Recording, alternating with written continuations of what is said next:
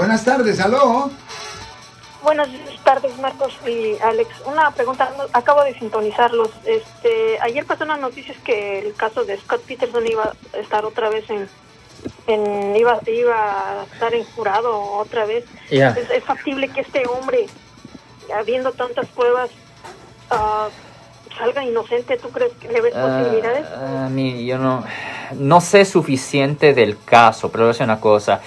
Ah, una apelación es una cosa bien difícil obtener y generalmente ah, es casi imposible poder tener éxito en llegar a una, a una apelación si no pueden enseñar que un juez dio instrucciones erróneas o que el abogado original no tenía la experiencia adecuada para manejar el caso o si ah, nueva ah, o si nueva evidencia ah, no existe hoy que ah, existe hoy que no existía antes si una de esas tres cosas no existen es casi imposible Como que estaba influenciada porque había sufrido violencia doméstica, algo así quieren quieren alegar. eso. Sí, están tratando, sí, están tratando de alegar de que en, en, en efecto el juez hizo algo erróneo en dejar el jurado que estaba ahí.